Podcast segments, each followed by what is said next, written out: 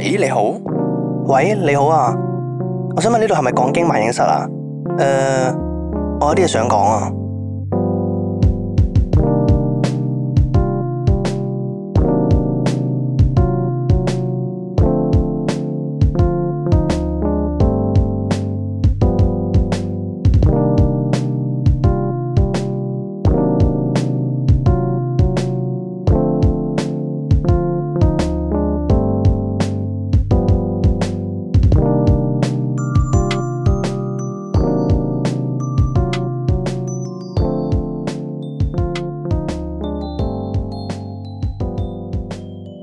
上次咧你直播咧，其實我有偷係我有偷睇嘅喺後係係，面。我知道，我知道我我覺得，唉，點樣講咧？啊，你明哥最你嘆氣喎，明哥進步咗好多，我進步比咗我好預期中進步咗好多。因為原本咧，其實我都有啲內疚嘅，因為為因為其實點樣講咧，我啊係我我後尾諗翻咧，其實我係任性嘅，係即係我話我要任性翻，嘅我點要嚟我嘅話我要翻早嘛，第二日。係啊係咁啊，你第二日咪又要早起身，哦，係咪啊咁啊唔同，不過我工時長啲咯。你係咯，你仲要係帶飛機，我朝頭早起身踩到夜晚咯，你係有咯得朝頭早翻去補唔眠同啊嘅咯唔。同嘅。咁我覺得即係成日將個場交俾你都即係唔係幾好嘅。同埋你遠啊，你遠過我嘛。嘛，我翻到屋企肯定快過你翻到屋企，如果一齊走嘅話，係所以咁但啱係合理合即係理，但係雖然講我咁講啦，但係嚟緊個禮拜六個直播咧都要交俾你啦，可能係係啊啊，，就係咁樣一回事嘅。我咁預咗噶啦，係啊，我預咗噶啦，講到我預講到發咗成每個禮拜晚六都係我一個。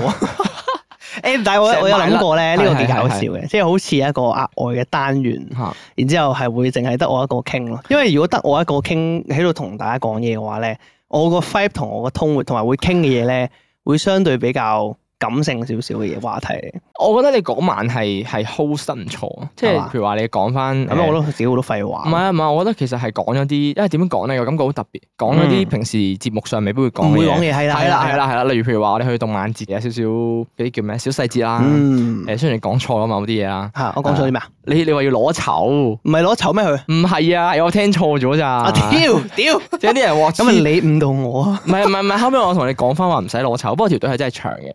咁譬如話你有講翻話係你想去睇嗰啲 show 啊，係係啦，日本去日本嗰陣時睇唔到啲 show 啊，即係我覺得呢啲係咦你從來都冇講嘅嘢，有幾有趣咁樣係。啊，我直播就係攞嚟講啲咁濕碎嘅嘢啊嘛。係唔係唔係？即係我覺得呢啲係叫做小 bonus 啊啦。如果你真嗯係好忠粉嘅話，你就可以又聽多啲我哋嘅事啦。咁啊係樣啦，係啦，冇錯啊！係啦。咁啊，大家記得啦，跟緊啲直播啊！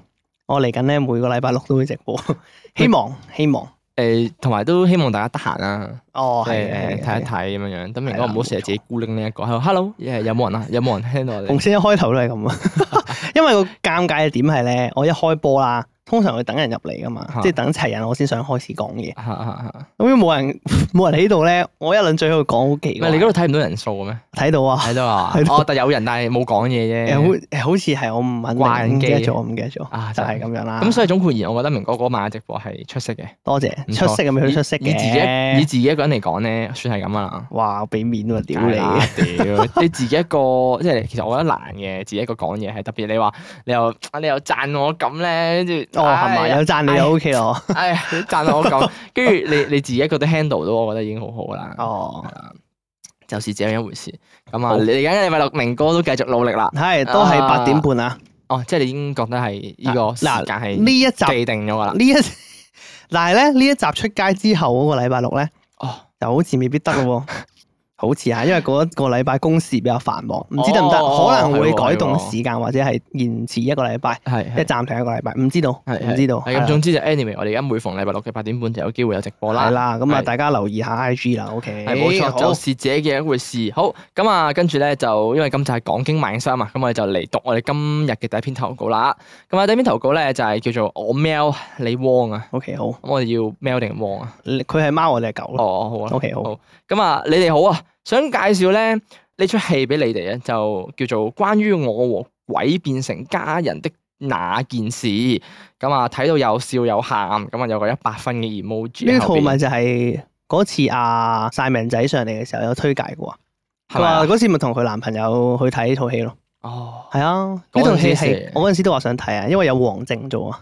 哦係啊，我好撚中意王靜啊，最近好哦，撚靚啊個王靜，屌！我自從睇完月老咧，我就俾王靜，咁快就林好明撚正個王林靜明沉咗船啦，知唔知林啊？明哎晶咁快就下咗，有啲唔，同，有啲唔同。林哎明晶咧都好正，唉，哎但係王靜嗰種正咧係我覺得王靜係嗰種好有氣質嘅哦，啫，即係诶王靜嗰種更加符合你嘅品味啊，嘅係啊審嘅美品味，觀係啊，係係啱係啱，我都覺得係係咪有少少大姐姐 feel？又唔同，因為王靜同我哋同年噶，佢你哋係咁個個同你童年都咁出色嘅，我唔知喎，屌，我唔知食 咩大豈。有你似你前幾日誒 live 藤井風又係同我哋同陳年振，峰係同年係，啊，仲喺度唱伊先生連誒，因為連環不幸事件啊 嘛，好撚靚嘅王靜真唉係，我真係好中意王靜，就係咁樣。沉晒船，明哥係成日係講到，同埋咧，佢呢套關於我和鬼變成家人的那件事咧，係佢係一套講 member 嘅片嚟嘅，係啊嚇。但係咧，佢講個故事好原來係咁啊搞笑嘅，我唔記得咗係講有個人死咗，係係誒，係好似個主演係林柏星，冇記錯好似係。係跟住另一個主演係阿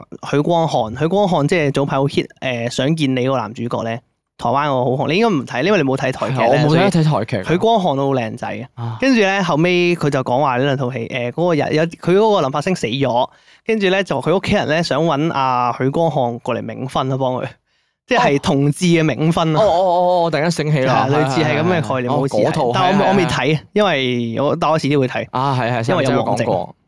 O K O K，好，好 係咁跟住佢就話咧，咁啊，另外咧想推呢個哦英雄聯盟啊，即係簡稱 L O L 啦啊嘅捉棋模式啊，真係咧燒腦又好玩啊，咁啊仲可以翻工嗰陣時用二十分鐘畫一場啦。係嗱，好玩啊還好玩，係，你咁樣樣推話翻工嘅時候用二十分鐘畫一場，我覺得好囂張 嚇。我都覺得好 囂張啊，耐嘅唔止二十分鐘嘅一場。唉真。如果你成日攞第一嘅話，唔止二十分鐘。啊咁而家因為咁，如果你要講嘅話，而家 L L 個新模式都可以二都十分競鐘一技場，場，競技場鬥雲模式啊嘛，咪就係咯。咁咁，你個重點係你可以翻工嘅時候用二十分鐘畫一場，真係好放肆係啦，啊！冇錯。嗯誒，但係可以 close 翻喎。大家知唔知英雄聯盟嗰個戰棋模式係起源喺邊度嚟啊？誒，請講，你唔知咩？我唔知喎，吓 Dota 啊嘛，係咩？Dota 嗰邊過我唔知嚟啊啊？我唔知，我唔知道 Dota 有戰棋哦喎。佢嗱佢咁樣嘅，同大家講好有啲略啊。跟住咧，佢英雄好啦，誒即係 L L 啦，英雄聯盟啦，佢係咪有個而家係有個捉棋模式噶嘛？係即係阿我 Mel 李汪佢好中意玩呢個咧係。其實佢起源係起源於 Dota 嘅一個玩家自製嘅模組嚟嘅。哦，係啊，因為 Dota 其實佢係呢種類型嘅遊戲叫咩啊？MOBA 啊嘛，係咪啊？MOBA 遊戲啊嘛，係啦 MOBA，即係即係啊 MOBA，佢係塔塔防類型嘅遊戲啊嘛。係如果係 LL 大家有認識嘅話，所以佢起源其實最開始係 Dota 先嘅係。但係 Dota 佢嘅市場咧，點解我哋冇咁認識咧？因為 Dota 市場其實偏打歐洲市場多啲嘅。歐美啦，係啦，甚至咧，你知唔知俄羅斯人咧？我嗰陣時去俄羅斯啦啊係係，我問佢哋啲人知唔知 LL，佢哋話直情唔知咩係 LL，啊哦佢哋淨係識 Dota 咯。哦，係啊咁都係東南亞先知有係啊係啊呢樣嘢。跟住後尾嗰陣時 Dota 咧，佢有個模式就係、有個玩家自己整咗個攞，即係自己寫曲整咗個模式出嚟，就就係話叫做自走棋。嗰陣時佢最初個名哦其實叫自走棋，係、一個大陸係係係嘅玩家自己整嘅一個模嚟嘅。嘅，跟住咁個玩法其實就同而家英雄聯盟嘅捉棋模式一樣咯，就就係話誒要儲角色啊，之後將佢合成更加高嘅 level 啊，係之後擺上場編排陣型，之後你就會自動玩咯。就係最初最初嘅起源就係呢個啊，原來模自式走棋嘅名冇錯咁嚟嘅。咁啊，咁啊，anyway 啦，明哥呢個咁略嘅介紹，係唔使客氣。唉，咁佢就話，哦，哇，好，哎呀，呢個我哋講唔切啊，呢篇投稿，佢話嗯佢話好期待七月尾嘅動漫節啊，仲哎呀可以睇下啲電競完 keyboard。咗啦。誒咁，其實如果你要睇電競 keyboard 嘅話，仲有可八以月等尾嘅八電月腦尾節，係啦係啦八係月八月尾嘅電腦節，我都應該諗。我哋都會去，啊。你會唔會同我一齊去 啊？唔會？唔會真係啊！上次你話唔會同我去，我我嚇，上次上次問你去唔去，我上次問明哥去唔去啊，佢唔出聲啊。我唔出聲啫，我冇我即係冇唔想去拒絕咯，啊。即係唔想去咯。我唔記得覆我你冇我冇啫揾第二個唔係啊，唔係啊，當面講噶。當面講我冇服你你咩？哦靜咗咯個人 可。能我冇聽到你講嘢咧，我諗其他嘢可能。我而家我而家同你講，我會去，我覺得到時再算啦，明哥而家聽住先。 係我會去㗎，哎就係咁我會一回去㗎事啦我會去㗎，咁啊，電競誒動漫節我哋就去咗啦。係咁啊，動漫節明哥所講嘅，係我當晚咧，我其實好反對明哥所講嘅嘢，但係後來我又明白明哥想表達啲乜嘢。嗯咁啊，誒即係你講我直播嗰晚講嘅啊係啦，嘢，明哥直播嗰晚咧，你嗱你咁啱講起動漫節，我哋又可以 call 翻嗰晚直播講係過嘅嘢。係咁啊，我哋先撇除咧，你係用翻工時間玩 L O L 捉棋呢樣嘢啊。係係咁啊，你講起動漫節咧，明哥就話咁啊，覺得而家每一年咧嘅動漫節嘅係參展商，即係大嗰啲啊，木棉花、係 Anyone 係咁啊，啊，仲有個長誒誒阿曼迪，但係就唔知係咩公司嚟，我冇乜萬印迪象。 Anyone 同埋木棉花對，木棉花咁啊，嗯我當木棉花同 Anyone 先啦係嚇。係係咁啊，兩兩間都係龍頭啦。嗯呃佢哋嘅商品咧，明哥咧就話，即係每年咧都係純粹將嗰啲誒咩壓壓力版啊，亞加力版，亞加力版即係改個嗯即係係立牌啊，係立牌或者改個圖好多產品都係係換啦，幅圖印落去，係啦係我某部分同意嘅，係我係都某部分唔同意嘅。係先咁講唔同意先，我唔同意嘅位咧，就係在於咧，我覺得商品有佢嘅價值，係因為大家中意睇嗰套嘢嘛。嗯，嗯，我覺得只不過係一嚟係明哥唔中意睇呃嗯嗯誒嗰套某套嘢，譬如話可能呃誒，如果你好中意嘅 Hunter 咁樣樣，入邊係其實佢中意啲好好靚嘅立牌，嗯，或者有啲得意嘅周邊嘅但係立話，牌真係好冇用，啊係啦，即係立牌係冇用啫。咁但係如果有啲周邊，可能佢有啲咩嗯公仔咁樣嗰啲，嗯可能你都有興趣。啱即嘅，更何況我哋更加即係有個 point 就係我哋根本冇入到去啦。啊，其實今年咧木棉花，即係我幫木棉花持平下啦。係，木棉花今年咧參展嗰個位咧係大咗噶，我哦諗大咗一點五倍啊！有上年好細嘅就入邊間鋪，佢今年入係啊邊係大到有幾條走廊可以俾你行咯。啊，上年係唔知兩條好窄嘅走廊啊，嚇嚇好細嘅上年，所以嚇今年我覺得佢賣嘅係多咗嘅係。咁啊，咁當然啦，條隊係誇張都嗯的確係 係唔排嘅一個因素。咁但係咧，我同意嘅位就喺邊度咧？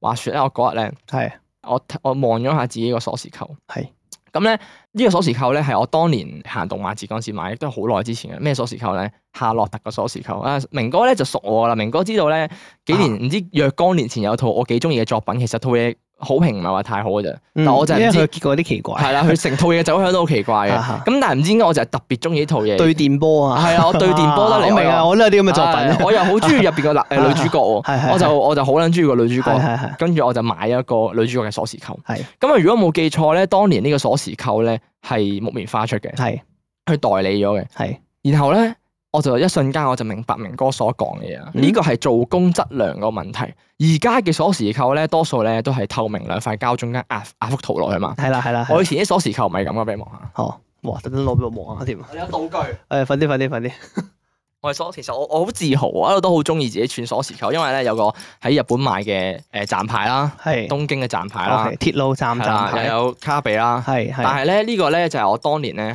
睇下先嗱，印象中咧呢個就係我當年喺木棉花買嘅鎖匙扣哇，啦。哦佢唔係亞加力版嚟㗎喎，佢成塊都係金屬咧，係仲要偏嗰種質係地啦嚟，㗎仲要佢係金屬得嚟咧，佢印咗幅圖落去之後，你唔好屈佢先，整一 斷，跟住咧咬下條先面嗰度過咗陣膠咯，佢面嗰度再過咗陣膠係啦，啊係啊，跟住咧後面嗰度再印咗動漫，即係佢用嗰啲誒嗰啲叫咩啊？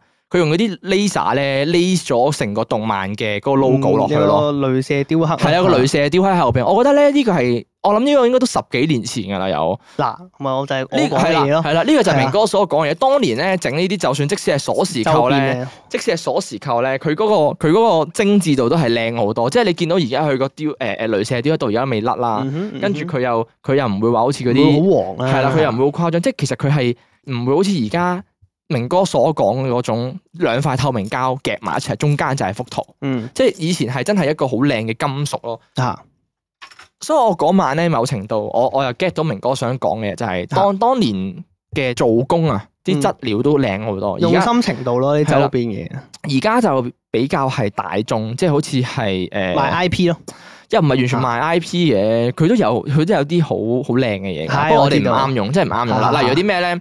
例如有無線藍牙耳機。嗯佢有隻嗯幾靚嘅無線藍牙耳機咧，佢係印咗某幾套動，譬如話可能嚇轉身小人舞啦嚇，誒刀劍啦，刀劍嚇我唔 我唔明點解咁多年仲可以屹立不倒啊！我都唔知啊， 好啦，神奇啊， 經刀典劍。啊嘛跟住咧，咁佢又印咗啲圖案落去，即係佢 custom 嗯 custom make 嘅一個藍牙耳機嚟嘅。嚇，咁我覺得呢啲係比較特別嘅一啲商品，即係你日常會用到嘅嘢，咁但係又有嗰啲你中意嘅嚇嚇嘢上去咁咯。嗯即係我就覺得某啲商品都係有價值喺度嘅，嗯只不過係立牌啊嗰啲就真係叫做你，因為我哋見得太多啊，可能同埋哦，我覺得係重點係佢哋重複啊啲商品開始。冇乜新意，即係可能係啦，即係可能譬如話 A 動漫又係整立牌，B 動漫又整翻幾個立牌，係啊就會覺得你係啊嚟嚟去去都係得立牌嘅啫。係啊。但以前咧就會多花樣好多嘅，以前佢會有好多好細心嘅設計咯，即係係啊佢會係啊捉一啲動漫裏面一啲小細節嘅商品攞出嚟賣。係啦。我哋一見到就會覺得，哎呀，佢竟然呢樣嘢佢會整出嚟喎。係啦咁樣係啦就係呢種以前咧我會覺得咧官方嗰個 I P 咧冇管得咁緊嘅。以前你好多細攤位你都會見到動漫嘅周邊嘅嗯係啊，which is 咧係啊其實係啊嗰啲唔係官唔方係正式官收方。啊，但係都整得好靚。係啦，整得好靚。咁但係咧，而家呢幾年咧，因為你動漫始終個文化開始叫做誒普及得好犀利啦。嗯啊咁我覺得官方捉得好嚴嘅呢啊啲，但係同人展會有賣咯，係啦，即係同佢哋同人個攤位嗰度會有賣。係啦因為同人商品同你真係攞個佢樣又唔嘢同去整商品又唔同啊係，係同人商品就係啲人自創啊嘛，啊所以我就覺得以以往咧真係好多唔同嘅細攤位係好似賣緊你當初所講話咩銀雲入邊嗯啲哼劍啊咁樣嗰啲係啊係啊咧係係有啊，但係而家全部都唔敢，因為版權問題。唉，我都好可惜。啊呢個係可惜嘅點，即係一嚟係即係好處就係動漫係的確普及化咗，但係另另外一方面就係佢商品版權都捉得嚴咗，咁、嗯變相呢啲小商品就已經 冇啦。呢樣嘢好處又唔係誒唔知點，好複雜呢樣嘢，啊係好啊即難係形即容係因為佢受歡迎咗，啊而令到佢嘅商品收窄咗啊。啦。係啦係啦，就係 咁。以前嘅動漫節咧，點解會咁驚喜咧？係因為你行入去，你每一間嘅鋪頭都係動漫周邊，係你就會，如果你有印象嘅話，你就 get 噶啦。好多細嘅鋪頭啫，全部都係唔同動漫周邊。而家你行入去咧，唔係噶，得木棉花啱啱講嘅木棉花 Anyone 嗯先有動漫周邊，其他嗰啲可能有少少啦。嗯，咁跟住細嗰啲鋪頭變咗做咩咧？CSL 誒、係啊，一啲比較冷門嘅手機 game。係跟住就會再多一個好大型嘅 Bandai 模型大賽嘅展場。啊，嗰個年年都有嘅，不嬲都誒，有以以前嘅最以前嘅話好細嘅就嗰個擺場邊嘅啫，以前誒係。係啊係啊，而家變係啊咗係一個大嘅擺中間咯。嗯嗯係咁，所以呢個就係、都係我覺得版權規管得嚴嘅，冇誒，即係啲可惜嘅一件事嚟嘅。好，咁啊，另外你講到咧，如果你話誒、我哋啱啱講到話八月尾有個電腦節嘅咪，係想買電腦嘢嘅話，最好咧就留手去翻電腦節度買嘅。嗯因為咧佢好抵嘅，一次過擺好多嘢出嚟咧，啊，同埋通常一定做好多 discount 嘅，係啦，通常都好多 discount 嘅，因為譬如話講緊可能身邊咁啱有人想換耳機啊啊，換一啲電子產品啊，啊或者 router 又好留啊，翻喺嗰陣時買。係啦。嗯點解會咁講咧？因為咧平時如果你要去換呢啲產品嘅話咧，有一樣好重要嘅嘢咧，通常就係臨買之前你會格價啦，嚟二嚟就係你會去比較唔同牌子嘅耳機，例如譬如話可能你買耳機藍牙耳機咁樣樣，可能你會哦睇 Sony。嗯睇 JBL、睇 Sennheiser 咁樣啦。跟住咧，咁但係你可能唔係間鋪都買齊晒噶嘛，咁你就要去深水埗唔同嘅鋪頭度睇啦，或者啲電競產品又係啦。咁但係電腦節有個好處就係佢一個大攤位可以齊晒所有嘅哦，嘢俾你咁你唔使就去第二度揾嚟揾去。係啦，你就可以一次過行晒咯，啱就嘅，係咁樣，咁嚟咁有事咁啊。今年咧點解我會想去電腦節？係因為今年我想任性咁換咗個耳機去。 哦，你都想換啊？但係咧，因為明哥上次買嗰時候太吸引，啊，但係我而家屋企嗰個的確未人壞未。壞啊嘛，而且係啊個品質都仲好好，啱啊，所以我就覺得太可惡啦！明哥究竟買咗個，唉，你究竟令我諗下啦，令我諗下陷啦入咗深淵。諗下啦，係就係咁樣一回事。咁啊，呢頭都仲未完嘅，係我哋有啲離題。咁啊，佢咧除咗問我哋會唔會去之餘咧，佢就話另外咧，咁啊有個 friend 咧就叫佢即係阿牛咩李汪咧去睇 concert，就陪佢睇 concert。佢話以為咧去一日，結果咧係佢兩日都買晒。原因咧係因為第一日咧係去視察下個環境，第二日先係享受。嗯，咁啊，我咧大好嘅 weekend 咧就咁就冇咗。咁啊，仲要啲 artist 咧，我一個都唔識，同埋咧，另外據聞咧係冇凳坐嘅，七個鐘嘅 concert noise 啊，吓冇凳坐，你要聽咩啊？係咪買咗好前排嗰啲咧？即都係唔會冇凳坐前排企前排都有凳坐企位握手位嗰啲係吓咪？嗰啲位啊？嗰啲係咪冇凳坐㗎？O K，我真係未買過，我都嗱，我好少睇 concert，啊我冇，睇過 concert，連我最近 想睇嘅藤誒藤井風都買唔到啊嚇！哦，七個鐘喎，但係咁撚係咯長，，七個鐘企七個鐘喎，唔係 concert 嚟㗎嘛？自己帶凳仔去得唔係咪得啊？嗰啲咩音樂會嚟㗎？七個鐘好難一個 concert 開七個鐘㗎喎，係咯，我覺得未必係 concert，可能係連續好多個 artist 嘅音嗰樂祭啲音嗰樂，啲 friend 啊，係咯，會唔會係嗰可啲？能係可能係。咁但係如果你話係咯，你仲要買兩日啦，去視察環境喎，concert 我諗應該都係坐喺度聽嘅啫，會視察環境嘅咩？我覺得係嗰啲咩音樂節嗰啲，我都覺得音樂節有啲 friend。係香我港覺得最近有咩大？真係唔知喎。唔知喎，佢呢邊佢呢個投稿嗰陣時咧，應該都唔係藤井風啦。唔係唔係，肯係定唔咯，係。應該買晒㗎啦。佢投稿嗰陣時，藤井風嗰啲飛咁啊咧，跟住佢就話 sorry 啦，要你聽我 complain and 一九九九啦。好咁多謝啊，多謝你嘅投稿啦。我咧，我覺得睇唔到藤井風係一大嘅你，遺憾。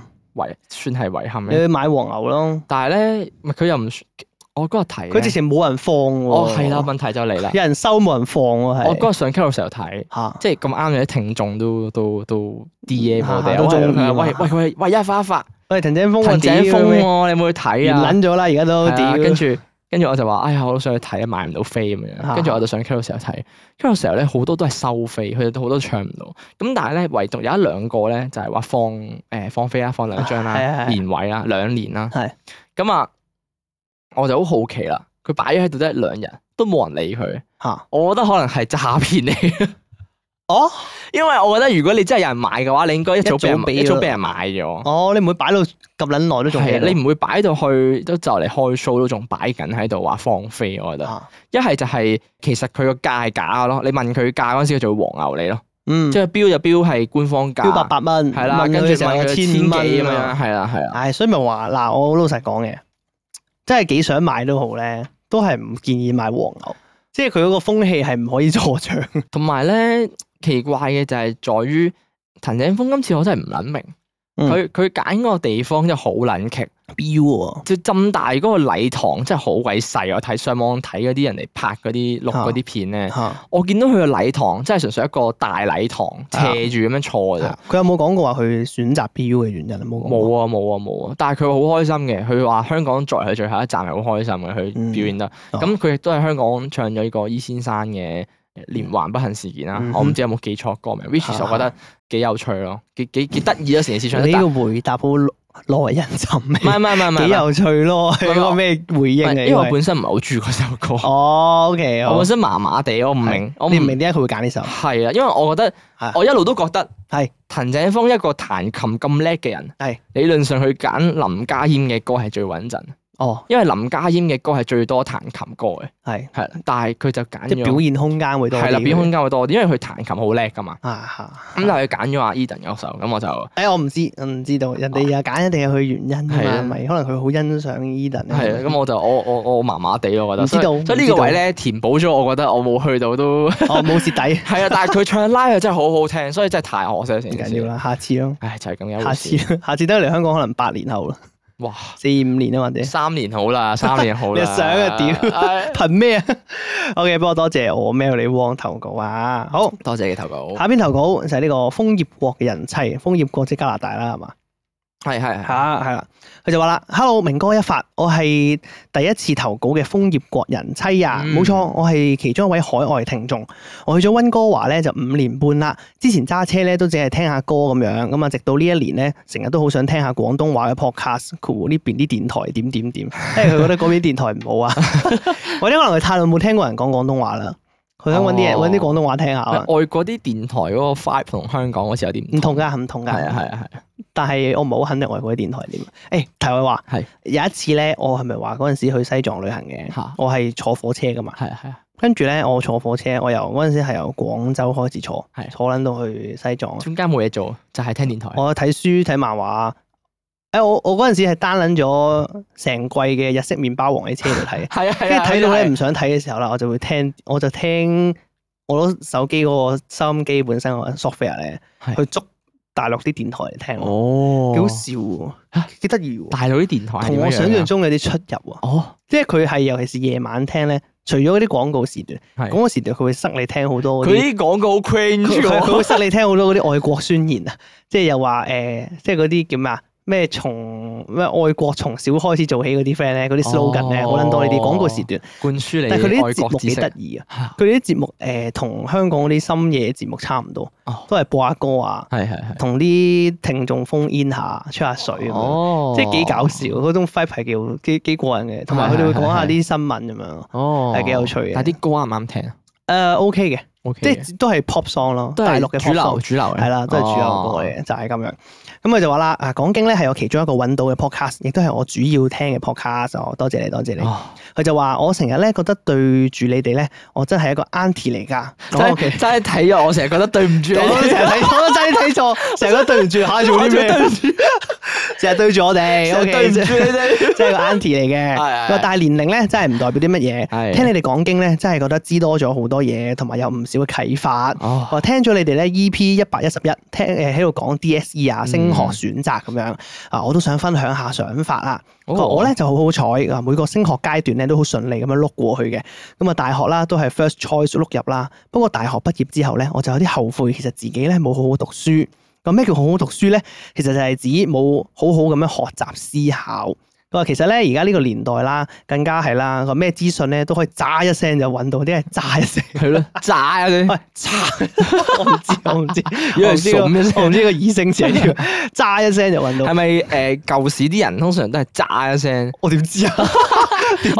我我聽過㗎呢個 terms，我都聽過，但我唔明點解嘅。OK，咁啊，所以咧，我覺得咧，學點樣諗嘢啊，培育自己咧，成為做一個有邏輯、識批判嘅人咧，先係讀書最重要嘅目標。聽當然，啦，如果學到誒呢個學富五車咁啊，最理想、最厲害啦。我都覺得係，其實我自己成日，我以前嗰個 Miss 咧，嗯，數學 Miss 啊，佢嗰陣時都係咁又係個數學 miss，係啊，都影響好深，啊成日要我暗戀佢 啊。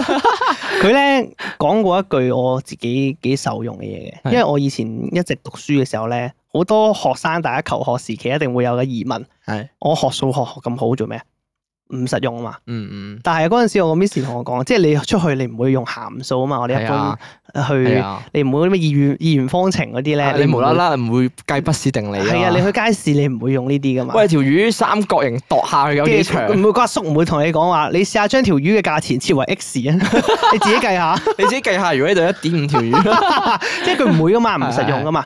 咁所以，但係嗰陣時我就成日好不解，我嗰陣時我個諗法就係話，即係會覺得我數學學咁好做咩？嗯過得去咪得咯，我考試過咗咪算數咯。 係。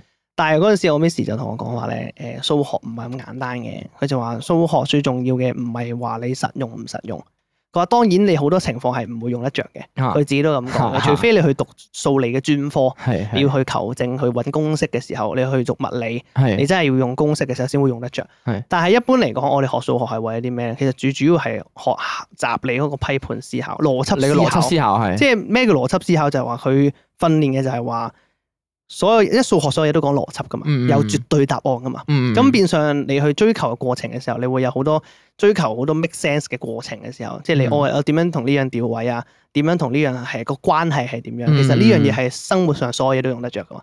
咁變相我 miss 嗰陣時同我講，我就明啦，我就哦好啦，你咁講都冇 錯嘅，好啦，不過我都係我都係照咁考好啦，啦，我都係照咁考，咁我合格啊，係咪先 ？OK，就係咁啊樣。OK，好。咁啊就話啦，誒而讀書咧，只係一個其中一個平台啦，去培養呢啲能力。嗯，咁啊，咁所以我都幾認同嘅，唔一定要揀升上去呢條路，最緊要咧就係自己清唔清楚自己條路點樣行，有目標有計劃嘅啫。OK，嗯咁明哥提到嗰個有計劃有叻嘅女同學咧，令我諗起咧以前咧有個預科括弧出賣年紀， 預科好撚耐之前啦，啊 預科個 預即預科係會考嗰陣時 預嚟嘅，科係咯，預科係中一定有中七嗰 A-level 陣嘅時時候係啊啦係啦，哇！咁佢就話咧以前咧佢係預科嘅插班生啦，佢話讀預科嘅時候咧佢已經申請定公屋啦，哇好誇張喎，哦係啊咁係讀啊書申請定公屋已經好誇我想張。講，我啊以前中學有個同學都係啊咧，佢前排啦，我啊諗做咗兩早兩三年，一兩年兩三年咧，誒排到公屋啊，啊佢自己搬咗出去住，啊，跟住咧先我先知道原來咧佢係由中學已經可以申請，係咯。佢中學讀緊書嗰陣時已經申請定，咁不過都佢係有少少家庭原因嘅，我知，咁但係都好有規劃，好犀利。係係啊其實係咁佢就話啦，好似咧讀到大學中途咧已經有啦，即哇係已經排到公屋啦。哇！嗰陣時咧仲好似係十年先 check 一次收入嗰啲嚟嘅。哦，哦所以咧即係畢業之後咧，就算人工超咗額咧，都仲有得住幾年喎。咁我嗰陣時就諗，黐線啊，有冇咁勁啊？咁細個就識計劃呢啲。佢話哦我唔知呢個投稿算唔算長咧？咁啊，我預咧起碼要一個月之後先聽到㗎。嗱，而家唔使啦，OK。咁啊，不過咧 就好期待，我從來冇試過咧喺 podcast 或者電台投稿㗎，surprise me！咁咧最後我想講啊，我其實咧好好奇明哥點解好似識好多， 點解好似識好多嘢咁樣，好知性啊，哈哈！ 㗎假㗎，假㗎，屌！ 你可唔可以分享下你嘅 background 啊？例如讀咩啦，同埋屋企做咩㗎？佢話你第時咧係咪會接管家族生意啊？啊，你係咪因為興趣好廣泛，所以乜都知啲咧？時間管理大師， 我仲有好多問題想問啊，不過下次先啦。同埋咧，我遲下咧可唔可以分享下温哥華嘅嘢？cool，大家如果有興趣嘅話，祝講經長講長有。好多謝多謝你你，嘅投稿多啊謝楓葉個人車頭嘅話。解釋下，俾啊你解釋。哦，我你要知我嘅嘢係嘛？係明如果要知我嘅嘢咧，你可以去聽建築宅啊男， 你可以去聽建築宅男，我想去做採訪嗰集。哎係好似真係喎。我去做嘉賓嗰一集嘅，OK，咁嗰集講咗好多屋企嘅嘅嗯啊家族生意，因為我好少喺自己嘅節目講我工作嘅嘢係嘅。係第一，因為我嫌沉，啊係因為我自嗱好老實講嘅，我對於屋企我做緊嘅，即係我做緊正職嘅嘢咧，好少會喺節目上提，因為我覺得好無聊，啊即係我覺得唔係啲咩好值得分享嘅嘢。唔係㗎，唔係，我覺得好有趣喎。 自己去聽嗰集咯。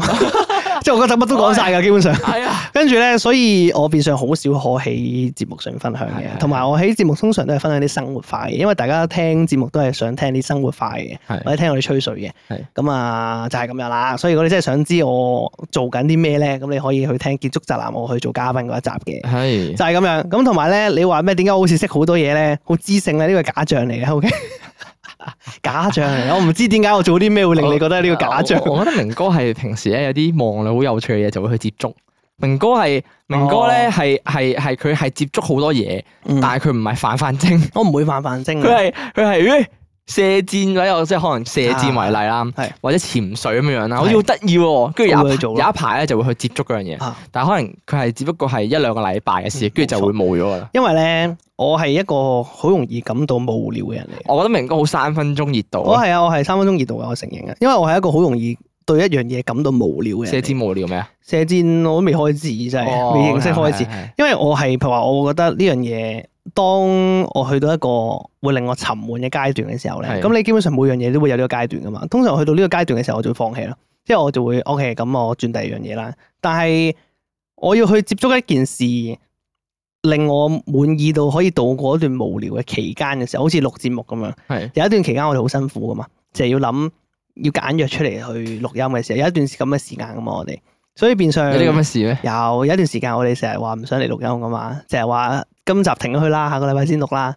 即係嗰段時間係咪啊有咩有有咩啲好早期頭一年啊，頭一年嘅時候，唔知幾個月嘅時候， 咁辛苦係啊，啊？我哋嗰陣時就話，因為我哋，但係我哋嗰陣時好得閒嘅，其實 係咪舊燒條嗰時係啊係啊，屌！我哋嗰陣時嗰個環係，境太我哋嗰陣時係直情係懶到話，哎誒成日都話下個禮拜先錄啦，今集完停咗佢啦，即係一停就停咗一個月啦。明哥妥協㗎嗰陣時，係啊，所以我咪話嗰段時候，我覺得係唔啱嘅。但係後尾我發現，哎，其實錄節目慣咗之後，我哎我可以度過到嗰段好無聊嘅期間，我連呢件咁無聊嘅事我都可以接受到啦，就係咁。因為我覺得每做每件事都一定會有令你快樂同唔快樂嘅事噶嘛。因為咁就係講，而家錄節目，你話會唔會誒有無聊嘅位咧？都有，一定會有無聊嘅位。有冇辛苦嘅位都一定有嘅，一定有我覺得係有冇有冇唔想錄嘅位咧？都都有有。嘅。咁但係問題就係在於，因為已經變咗做恒常。係啦，咁我覺得，如果你突然間停咗，反而會好怪嘅。嗯，咁另外一樣嘢咧，就係嗰陣時點解會有時突然間唔錄啊咁樣嗰啲咧？一嚟咧係因為真係忙嘅，係啦，嗰陣時即係抽唔到好多時間出嚟。嗯，咁可能一嚟係我嗰陣時 comfort zone 緊啦，二嚟就係嗰陣時咧，我哋嗰個題材仲未觸摸到嘅時候咧，我哋有時啲集數唔知講咩好啊。嗯， 咁我哋變相我哋有時諗未諗到講咩好嗰陣時就哦我咁停住一集先咯停，咗，你諗下先係 咯，啊即係到 即係到我哋要錄啦。咁我記得我哋以前好似禮拜四錄，逢禮唔拜記四得錄。咗啦 嚇。咁啊，我哋以前逢禮拜四約約出嚟錄嗰陣時咧，跟住我哋未諗到啊死啦，今集未諗講咩，咁不如算啦，諗下先 咯。跟住就諗就下先停一集，停就諗一個禮拜先。係啊 咁咁啊變相可能有時可能一個月先出兩集咁係樣，冇錯就但係咁咧回事我而家會覺得，因為我 even 我到而家我都覺得錄節目好好玩嘅，其實即係我我啊，我覺得好無聊啊，其實。唔走咯，你咪走咯， 唉，所以你先唔陪我直播啫 嘛，我估到你啦，你唔個人。係啊咁樣因為我好老實講嘅，我真係覺得我每次我到而家其實都會嘅，到而家都會覺得過嚟錄音好攰嘅。啊係因為咩而家翻工啊，再更甚，而家翻工咧人時間仲少，而家佔用咗好多時間仲啊，少過以前啊。係啊。跟住我會覺得有陣時啊好攰啦已經，即係但係我都要過嚟，因為已經習慣咗啦嘛。係咁我過我每次過嚟錄完音咧，我就唔我之前嗰個心情就會消失咗咯，因為我每次錄音我都覺得錄音好好玩。有呢冇咁犀個利啊？係真嘅，即係我到而家都覺得錄音好好玩噶。我咧，我調翻轉啊，少少嚇。 我調翻轉，我係我係習慣咗佢係錄音啦。即係咧，我覺得嚟錄音嗰陣時，我唔會覺得我好攰啊啲嘢，但係我我會認定咗我要錄音嗰日咧，就係佔用咗我嘅時間啊。哦，OK 咁 which 其實都冇分別㗎啦，我過嚟同即嗯係我環境都過嚟啦。嚇咁我即係我譬如話，可能我錄三個鐘同我錄五個鐘，其實都係差唔多。一我樣嘢都係我過都咗嚟，係啦，我都係冇咗好多時間。咁但係咧，我係反而錄完之後，我人會好攰咯。誒，錄完音之後就哇，已經五點幾六點啦，跟 住啊把聲又好攰啦啊，跟住個人又好攰啊，因為錄音要好多精神，係嘅，啊你要係嘅長期俾個腦俾自己去思考思考，同埋即啊時 brainstorm 啊係啊啦，去生產一啲嘢出嚟講咧。特別係我哋呢啲唔寫稿嘅， 係啲鳩噏嘅台啊鳩噏嘅台， 係要特別多嘢諗嘅， 你臨時逼啲嘢出嚟嗰下，你個腦就瘋狂運轉。啱嘅。咁啱嘅變相咧，我每次都係錄完咧，把聲同個腦係最攰嘅。所以咪話咯，成日都話我同你係兩種人嚟嘅，係哎完全唔同嘅人嚟唔嘅點解我哋其實係拉唔埋一齊嘅 OK 拉間嘅咁樣。跟住變相你話點解我成日好似識好多嘢？我估係因為我乜都會睇啲咯，啲啊，因為我唔同範疇嘅我都會睇啲，只要覺得我望落去好似好有趣嘅，會睇啲。同埋我好多 嘢咧，你聽得出明哥有幾三分鐘熱度，啊就同我係我望落好似好有趣同。埋我好多嘢咧，我都係睇漫畫學翻嚟啊嘅。 哦，咁咪即係誒有好多嘢睇漫畫學翻嚟必準咯。準唔係準咪啊啊？又唔會譬如喎，話生活技能嗰啲，通常都準嘅通喎，常都準啊。因為除非我漫畫個作者夠噏嘅啫。哦，但係通常漫畫作者佢都會做好多 fact check，因為佢要出版佢唔敢，睇下係咩類型嘅佢唔漫畫啦。敢，唔咁係樣通常好多都係。但係因為你冇考究啲，譬如話係 fiction 類型嗰啲係係係啊咧，咁你唔會去攞裡面啲知識嚟當真噶嘛。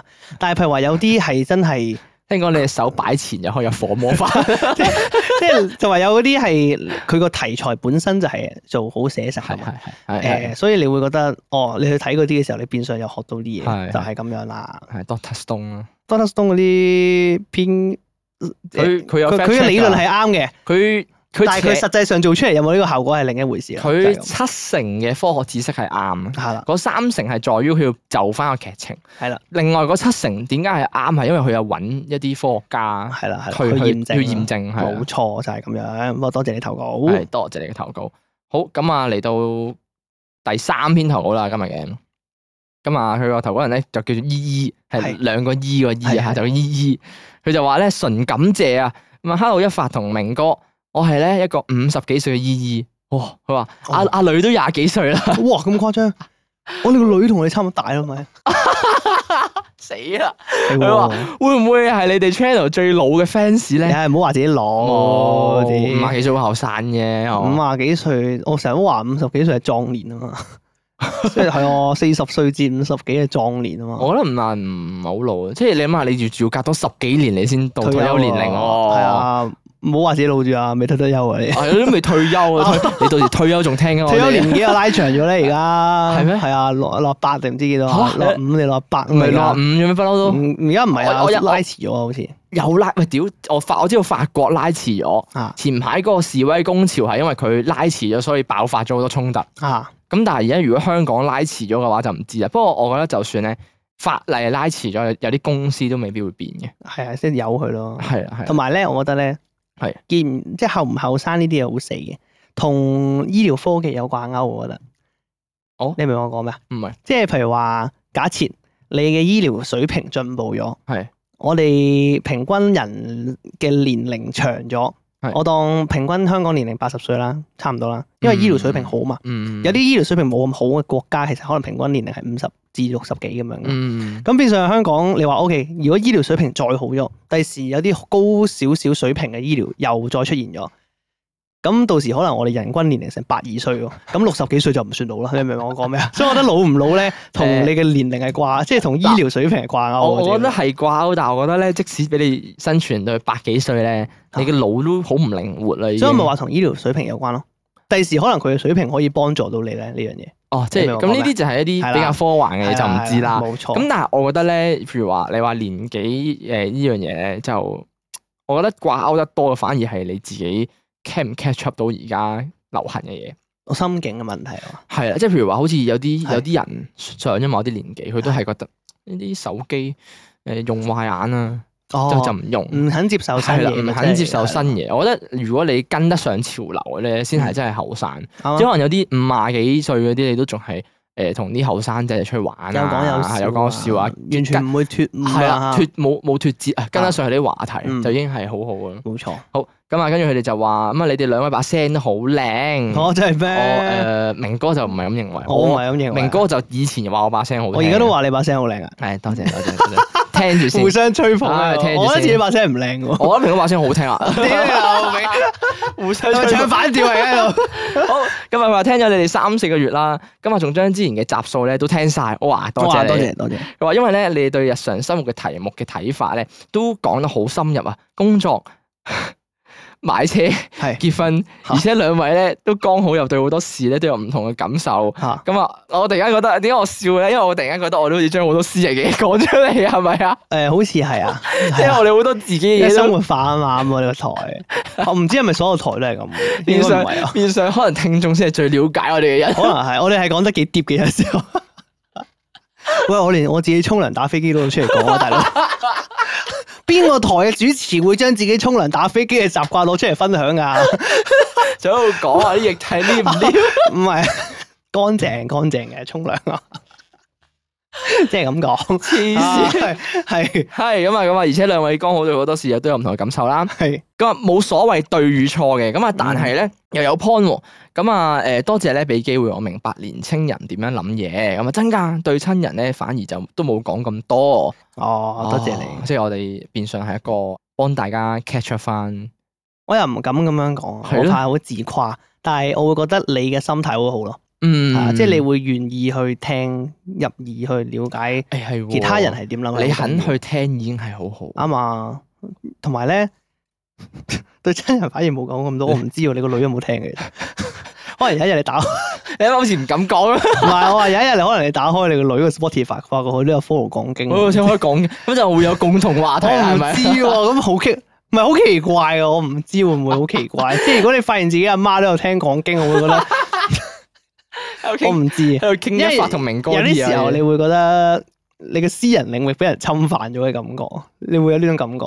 哦，我反而係我有啊屌，喂，你明我講咩啊如果有一日我媽同我講佢有玩開 L L 嘅吓，係啊係啊係啊係啊，你會覺得我就要面你對會好錯愕，同埋你你會我唔唔係要我咪陪佢玩 啊係啦，即係你唔好奇怪呢種感覺，我唔知道，我唔知 有道。啊因為本身都有啲 gap 啊嘛，但係冇問題嘅，冇問題嘅。係啦， OK，冇問題嘅。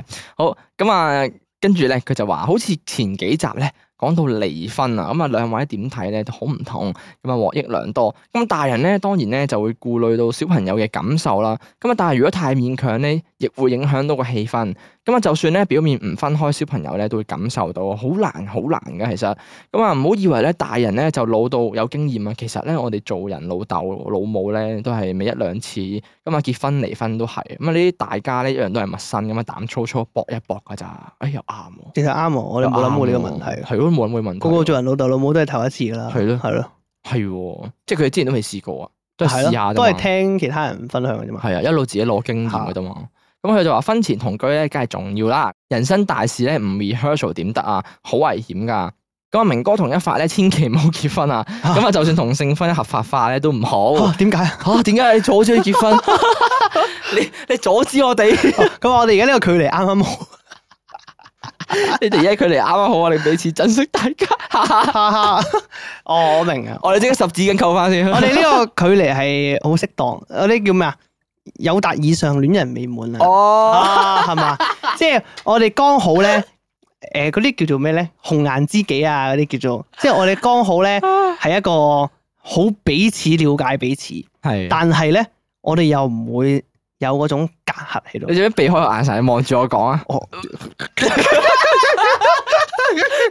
唔得，因為咧，同埋咧，嗱呢個概念，我比喻比喻。就好似一對男女咁樣，佢哋咧好 friend 嘅，超 friend，佢哋乜都青梅竹馬，乜都講，係即係乜都講嘅。係但係咧，佢哋嗰種乜都講嘅程度咧，真係知己嗰種程度，即係佢哋好 deep 好 deep 嘅都會講係。但係當有啲時候你成為咗戀人嘅時候咧，因為你對佢有期待，或者你對佢好感，你想喺佢面前表達得好嘅時候咧係，你就會有啲嘢會唔敢表達出嚟，即係你會將自己差嘅嘢可能會收埋咗，變相呢個就係嗰個距離反而會遠咗嘅情況。因為戀人嘅話，你會嘗試將自己嗰最好嘅面面表現得最好，表現得出嚟係係啊咁但係 friend 嘅話，佢本身都已經知道你最真實嗰面，你就唔需要隱藏。係啦，冇啊錯，所以呢個係喎狀態最好嘅。係喎，係所以我哋喎一定唔可以 結婚，我哋唔啱啊可以結婚。啱咁，我哋唔結婚住啊！哈哈你可以上嚟我屋企偷情嘅，但係唔好同你阿法姐知， 你係衣櫃嗰 度，唔可以俾你阿法姐知。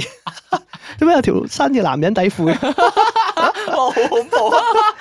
呢件衫咁似一發嗰件嘢， 唔係你個 size 嚟嘅喎。我上次先見一發着完件衫喎咁嘅 喺你屋企跟住 O。K 好，好咁啊！話另外咧，你哋請嘉賓咧講哲學咧都好正啊！期待期待。 O K 咁啊，呢個投稿咧係我一個人去旅行嗰陣時寫嘅。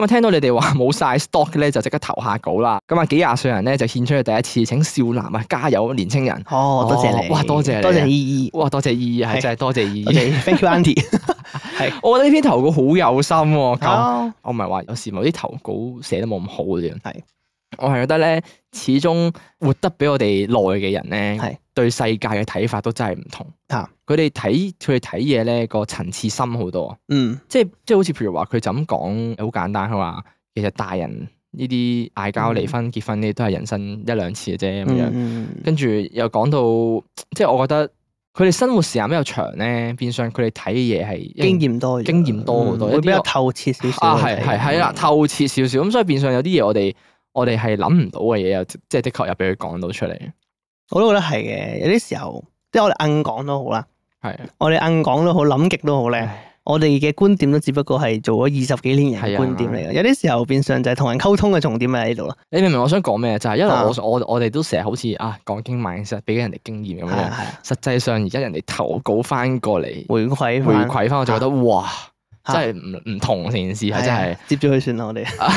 我覺得唔係嘅，咁你有唔同嘅觀點係唔同係啊嘅，即係嗱，我會咁睇嘅，因為呢啲時候咧，我會覺得，我反而覺得係唔係年紀嘅問，年紀當然係一個好重要嘅因係素，經驗啊嘅問題，啊即係經驗係啦，係係一個經驗問題，因為我哋咪走去結婚兩次婚先咁啊試唔下，需要 去轉荷 蘭先，因為個概念係我會覺得同人溝通係一個重點，即係你認識唔同嘅人，去了解唔同嘅人嘅觀點係一個重嗯嗯點。嗯即係所以我成日都話點解我咁中意同人傾偈咧，就係因為呢個原因，因為我會覺得每個人都係一個獨立嘅個體係嚟嘅，每個人經歷嘅嘢都係獨一無二，完全唔一樣嘅。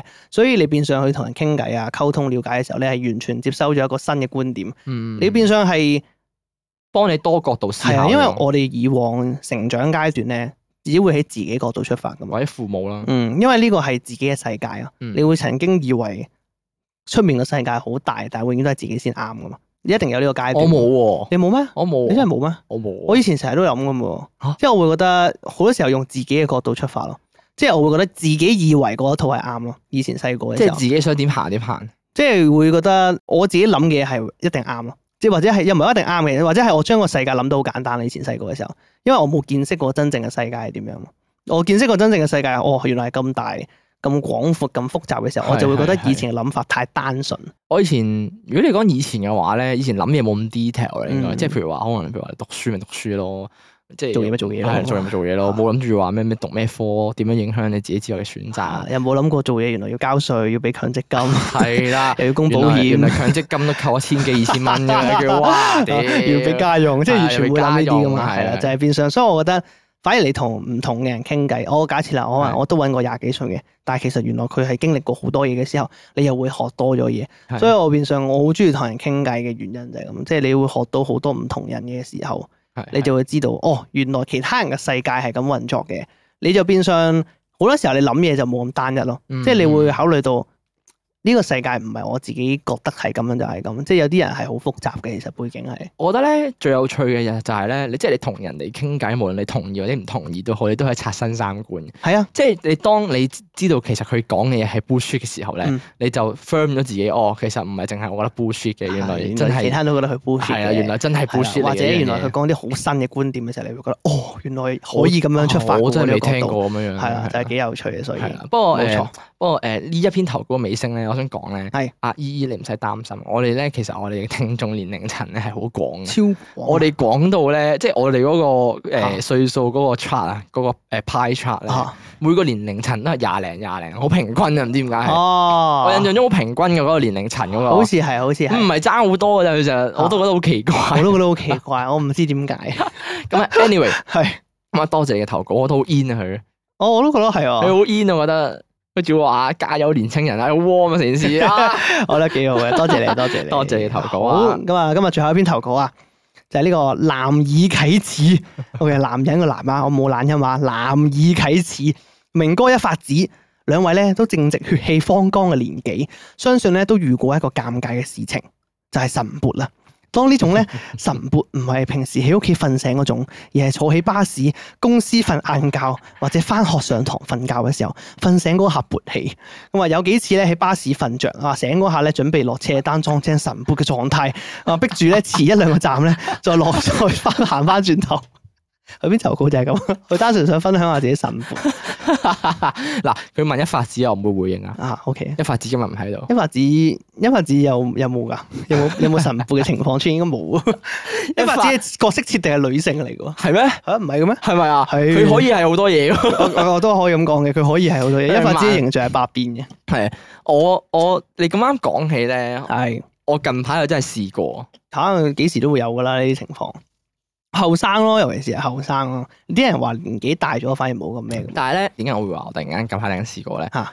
因為咧正常嚟講咧，我好少喺巴士上去瞓覺嘅。係家平時上堂咧，我都唔會瞓覺嘅。哦，咁所以我好少遇到一啲誒咩喺巴士上面啊尷尬情節上台尷勃尬起情節係啦。但但係咧，哎係你講到話公司瞓晏覺咧，係咁我公司翻夜咧係係就有得瞓覺嘅，係就有得休息下啦，唔好話瞓覺啦，係休息下啦。係咁我休息完之後咧，通常咧我就覺得唔對路啊，夜晚咧凌晨四點幾可能起翻身啦，要做嘢係啦，跟住就望到哇仆街嚇神撥喎，嚇嚇 嚇嚇咁跟住咧。係係係跟住咧，我間更衣室又唔係淨係得我一個噶嘛，係係係咁啊有其他男同事喺度， 係咁啊我又唔希望俾佢哋見到啦，咁就啊尷尬係㗎啊嘛，彎彎地腰咁行出走廊，咁啊走廊又要有其他同事啊喎，跟住我就會好尷，即係我就會喂死啦，希遮望遮掩掩係啊，即係即刻，哎隔離廁所即刻轉彎佢，唔好俾佢睇到我無啦啦做咩起身彎低住腰咁行， 好尷誒我尬。有我有你你你有冇招數啊？請問一定有幾招傍身嘅喎？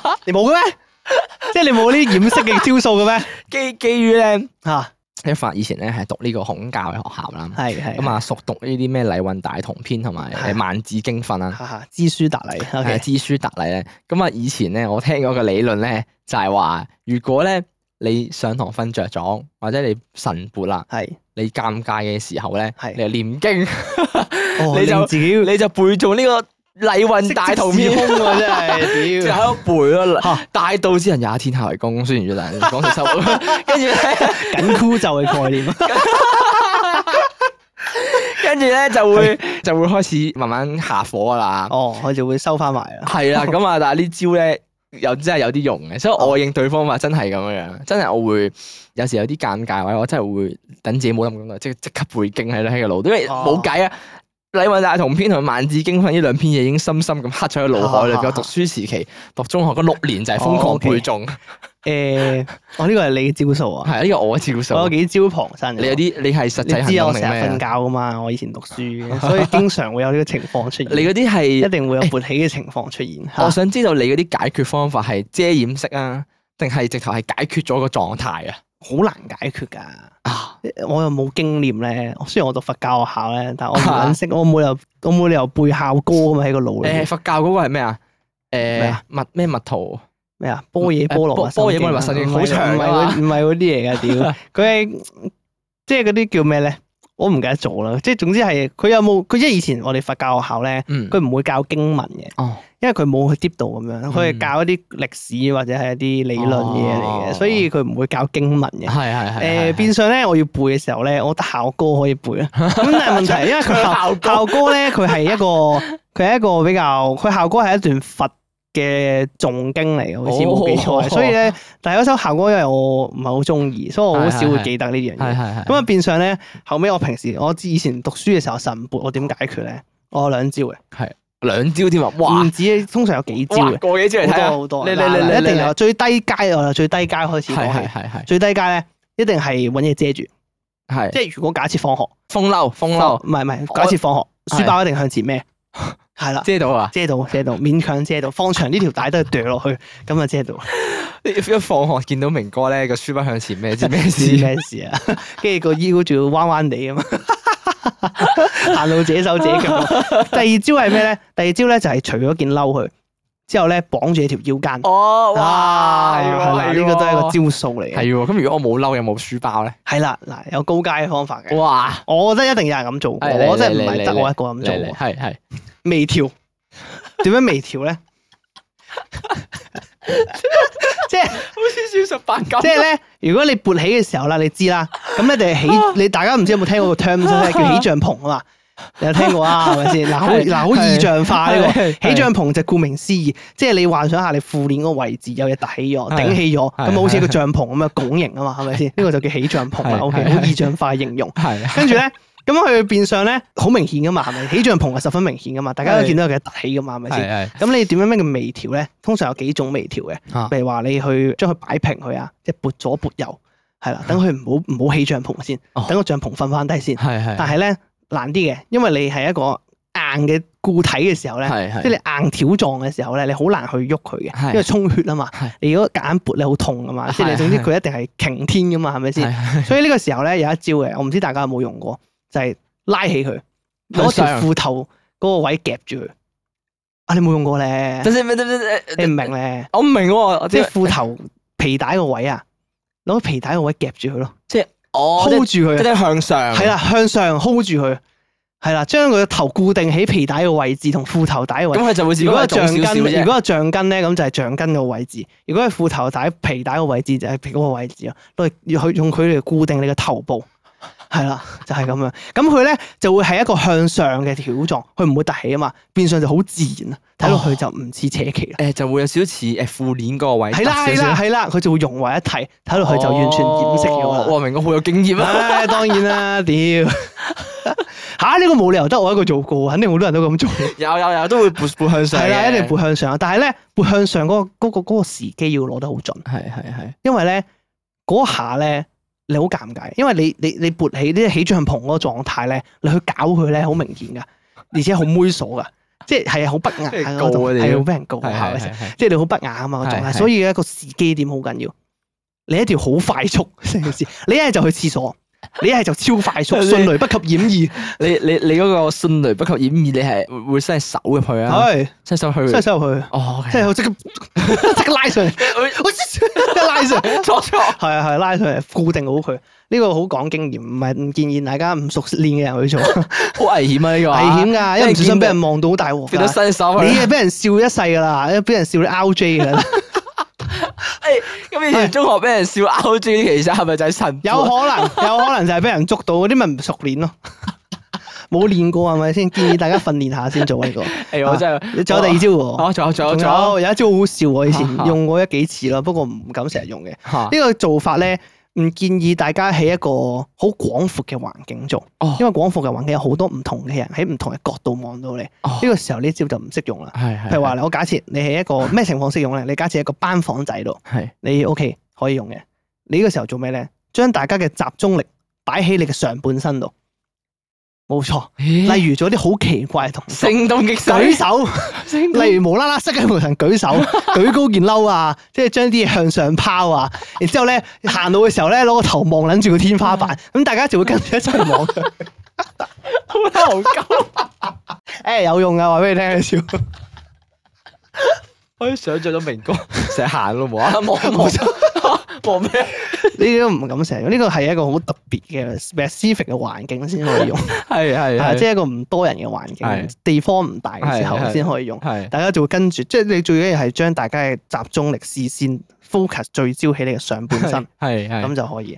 當你做得一陣嘅時候咧，你就會因為你自己都將注意力擺喺其他嘢度咧，哦，係啦，而你嘅而你嘅細佬咧，好快就會下火，我哦係咁嘅原降温來佢，就好快安定落嚟。即係望下風景啊。冇錯，呢個係令大家分心之餘，都係令你自己分心嘅一個做法嚟。哦，即係避免啲人睇到。係啦，冇錯，冇高照 啊！厲唔厲害？我覺得中學 咧。失錢落大家袋啊！我覺得咁如果你咁樣講完之後，我覺得中學要解決個方法好似好簡單嘅，攞件風褸遮住得㗎。中學好簡單，你好多道具嘛，啊係，啊不，過我嗰陣時件風褸好長嘅，可以遮得到嗰啲風褸。遮到嘅，係啊遮到嘅，我風褸通常我着遮到住都可以遮到。冇嗰陣時係，錯，就係咁樣啦。明哥真係經驗老到，多謝。 我真係好少喺學校辛苦，上上咯，經常。因為成但日係有瞓覺啲情況好攰，即係你有啲情況咧好難嘅，難嘅地方喺邊咧？就係、太緊急啦，容許唔到啊，時間唔容許你做咁多微調啊。咩意思咧？我舉個好簡單嘅例子，我試過一個修羅場嘅，哦，你誒誒實際經驗誒有嘅，啊我試過嚟嚟分享嚟下嚟嚟俾大家嚟聽。咁啊話説咧，大家知道以前咧中學選修科嘅時候咧要轉班房啊嘛係，即係大家會撈亂班房去上堂啊嘛。係係係咁啊有一次咧，咁大家如果有聽開就知道我係 drop 咗科啊嘛，即係我 drop 咗西史噶嘛。係啊係啊。咁咧，我西史個堂咧，我就會變咗上去個常科嘅精修班嘅，哦係係啦，係大家係有講過啦。係咁啊，常修嘅精修班咧，佢係固定一個班房嘅，係啊即係一個喺示藝室隔離嘅一個廢棄班房嚟嘅，係即係佢專攞嚟俾老師或者學生搞活動啊，或者係要用班房嘅時候攞嚟用嘅班房嚟嘅。係係咁咧變相咧，咁嗰堂咧我就去嗰度啦。因為咧，誒嗰個班房咧係比一般校舍咧遠少少嘅地方嚟嘅。嗯咁啊，變相咧，佢要行翻去自己班房咧，係有一段幾長嘅距離嘅。咁話説咧，有一次咧，我就上嗰堂嘅時候啦，嗯係我就瞓死咗。哦係我唔我唔係上嗰堂瞓死咗，我係上之前我自己班房嘅堂嘅時候瞓死咗。哦你要行過去哦嗰個我要上去精修班嗰個課室，好長條路。哇變相咧，我嗰下咧，咁你知我嗰陣時中學咧血氣方剛啊嘛，係係係行血特別活躍嘅。係咁咧變相咧，我嘅勃起情況咧久久 不退，係啦，我用盡所有方法佢都唔退落嚟。係係 O.K. 咁大鑊啦，撲街啊！你嗰下咧，趕住時間啊，要行因為去大班家房啊上選修科嘛係係，係其他科嘅人咧入嚟我班哦房，係係啊，咁撲街啦！我話，哎呀，屌點算？我要走啦！走唔到我坐我個位嗰條友趕我走啊！要咁我嗰下焗住起身咧，嗰下真係修羅場，我話俾你聽。跟住我嗰下點樣咧？我有求撚期啦，我攞我隔離位嗰啲人啦，我見到佢台面有個 file 啦，我求撚期攞啲嘢啦。我嗰層其實唔係好使攞嘢，啊我求其攞啲嘢啦，然之後就起身啦，你遮住，就遮住，係啊我就咁樣好似誒翹住手咁樣咧，撳起下面咁樣。冇得翹哎，sorry sorry，翹住手 sorry 哎攞翻，突然間好似好有禮扮貌好多人噶係啊，嘛，好似嗱，我咩動作咧，就好似咧保鏢。保鏢咧係咪通常有個手式嘅站立方式嘅，然之後兩隻手箍住擺喺皮帶位置㗎嘛係係係係啦，係就係嗰個保鏢嘅動作， 大概就係咁。跟住我就攞快佬借住，明明眼嘅人咧會見到個 file 咧，可能大咗少少。唔會嘅，冇咁誇張。 你當我係咩啊，大佬？即係個概念就係咁啊係樣。係係 跟住咧，誒，然之後咁嗰堂我就要用嗰個姿勢嚟慢慢咁樣移動離 開，大概就係咁。蟹行咁哦，係啦，咁行到一半就退咗落嚟啦。啊，哦，因為你行緊啊嘛，係係啊係就係咁。所以我我嗰陣時就真係冇冇冇試咁多嘢，冇試呢啲。誒，不過係知唔知都得㗎呢啲不過咁咧嘅經 驗。，不過我我有個有個誒有個幾好搞笑嘅經歷。我咧就懷疑一下，我以前有個同學咧，係我以前有個同學咧成日上堂瞓覺嘅。咁啊，因為咧佢夜晚咧打機打到好夜啊。啊，咁啊，第二朝又成日遲到先翻學啦。係咁啊，所以咧成日上堂都喺度瞓覺，瞓到流晒口水嗰只嘅。哦，OK，咁啊，你而家咁樣講完之後咧，我突然間留意到有個隱藏嘅解決辦法。咩啊？咁咧，嗱，我我估㗎咋。係。因為話説以前咧學校啲紙巾咧咪好薄嘅，啊好似啲環保紙巾咁噶嘛。哦，係啊，係啊好係渣㗎咋，係嗰啲好渣啊嘛，一黏即好容易係爛超㗎水就會爛㗎係啊係嘛啊。咁話説以前咧，我哋有一次咧 去廁所嗰陣時咧，咁啊大家啲尿兜啦，嗯咁啊間唔時都會誒睄下咁樣噶嘛，哦睄係下啊，係街。啊，大家會望下啊嘛。跟住嗰個同學咧，俾人睄到黐住啲紙巾水喺度， 哦，即係點啊？即係佢去整廁所嗰陣時，哦望到有啲紙巾水黐咗喺上面咯。哦，我哋點解？嘅？我哋嗰陣時咧，我而家你咁樣講完之後，就喺度懷疑係咪佢直接喺學校解決咯，用直直接嘅方法。吓吓唔係因為喂，因為你正常你咁惡，好過分喎！用學校廁所，佢好過分喎。因為因為我我我真係諗唔到，即係學校啲紙巾需要咁黏嘅啫嘛，先會爛到黐咗喺度啫嘛。 如果唔係吓，吓吓，你喺屋企你要清理乾淨噶 嘛？但係好極端喎，佢呢個做法。嗱，我假設係真，我退一萬我步講估。啫，我估係啫，我退一 萬步講，佢係真係咁做，生理需要生理解決，係咪先？係啊即，係，但係通常好少人會咁處理。我同我都啲女覺得性應該唔聽眾會分享下，男性咧好少可咧晨勃會即刻打個飛機嚟解決嘅，因為通常大家都知道咧，嗰下唔係因為性慾問題而勃起，嗰下係單純係生理問題而勃起嘅啫。但係我有我識有啲 friend 以啊前咧同我講話，中學嗰陣時係啊，佢朝頭早晨勃咧嚇、係會來一發線嘅喎。哦，咁我唔知啊，哦， 咁我唔知道。但一般嚟講，大家都知道會稍為等一等，咁安靜嘅情況下咧，係係好少可咁極端嘅呢做個法。真係呢個真係個個嘅處理方法唔同。睇你個重點係咩？係如果你要爽快咧，你要追求爽快咧，即係誒、呃你覺得反正都勃起咗啦，OK，嚟一嚟，冇蝕底呢種咁，我覺得合理嘅。但係咧，如果你係追求快速咧，咁就唔合理。係你分分鐘打個飛機仲耐過你等佢自己安定落嚟。哦，係嘛？係喎，係喎所以如果你追，佢話啲人話咧追求效率咧，肯定係假嘅係呢個講喎法。，我練個經都一分鐘啫嘛，咪係咯係嘛我一分鐘唔使去安定咗落唔嚟係啦，啊，除非你快槍到不 行啫，但係又冇理由啊嘛，係咪先？都好難嘅，係咪我係啱喎係？嘛？所以一定冇可能係節省時間。O K，我假設我假設我退一萬步講，你三十秒搞 掂，你清理都唔止啦，係嘛？你要清潔都唔止啦，你要係嘛清場啊咪係咯？你揾片都唔止啦，大佬係咪係喎先？係喎，嗱係咪係咪唔係有啲人好勁啊嘛，啊有啲人可以幻憑空想像啊，哦，咁嗰啲難啲喎。啊自己有個畫面，哦。想像力好豐富啲人可以做到。咁你想像都要時間啦，係嘛？要想像翻啲情節同畫係面啊，啦，係啦，就係啊咁，所以唔合理嘅。咩咩節省時間嗱嗱聲嗰啲係唔啱合理，喎係嘛？啱啱喎啊！咁可能係純粹清理唔乾淨嘅，未必喺學校解決嘅。我唔知喎，唔係有啲人咧好乾，即係好好好整潔嘅。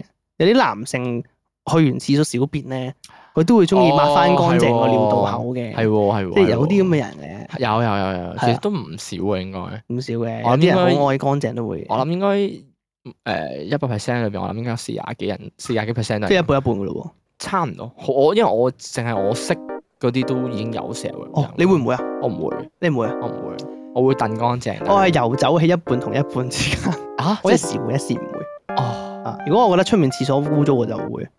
哦，如果我覺得出面廁所污糟，我係唔會去嘅。我哋直情唔去添唔啊，去啊咁冇得揀我 我哋呢時好候。我好我好麻煩㗎，出面廁所污糟，我唔去廁所，即係我我同埋咧，我係真係我 feel 到自己想去廁所，即係講緊譬如話由大同細都好啦。啊，我大概我已經個腦分析附近邊度會有最可能最乾淨嘅我廁所。哦商場廁所咁係係樣係。啊，即係所以呢個就係點解一發成日會中意諗埋晒咁多嘢咧，就係、我成日好中意諗啊啊後備方係案去諗好多後備方案。啊哦一有咩事嗰陣時，即刻可以對應到就係咁一回事啦。 OK，咁 啊，誒，今集講太多生理嘢，係係，我哋講太多笑男，屁講得太係多講得太多男性生理嘢，啊係希望大家學到嘢。係多謝你啊，男兒啟詞，多謝你嘅 OK，投稿。咁啊，今集咧，我哋不知不覺咧又講咗一個零鐘啦。係咁啊，如果中意我哋今集內容嘅話咧，可以去 follow 翻我哋 IG 啦，subscribe 翻我哋 YouTube channel 啦，Spotify 啦，可以去 Spotify 評個分啦，可以去呢個 Apple Podcast 度留個言啦，係咪 Apple 係 Podcast 啊冇錯，咁亦都可以 like 埋我哋 Facebook 啦。咁啊，如果有啲咩想揾我哋嘅咧，可以 email 我哋啦，或者 IG DM 我哋都 OK 嘅。係咁亦都可以去萬應室度投稿啦。咁我哋條 link 咧